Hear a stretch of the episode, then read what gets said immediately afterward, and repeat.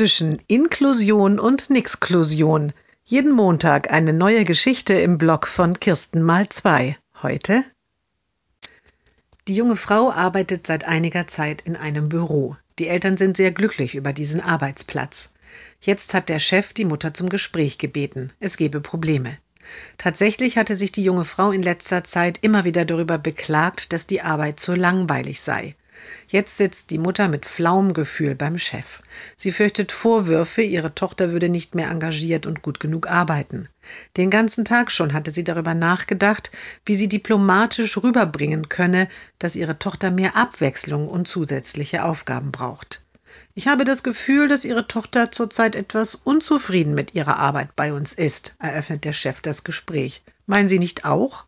Die Mutter beginnt zu antworten. Ja, doch irgendwie, ich denke, vielleicht ist. Da unterbricht sie der Chef auch schon.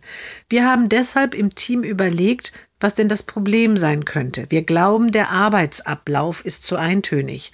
Und wir haben uns auch schon überlegt, wie wir das ändern können. Soll ich Ihnen einfach mal unsere Ideen erzählen? Ja, gerne, sagt die Mutter, und sie ist sehr erleichtert.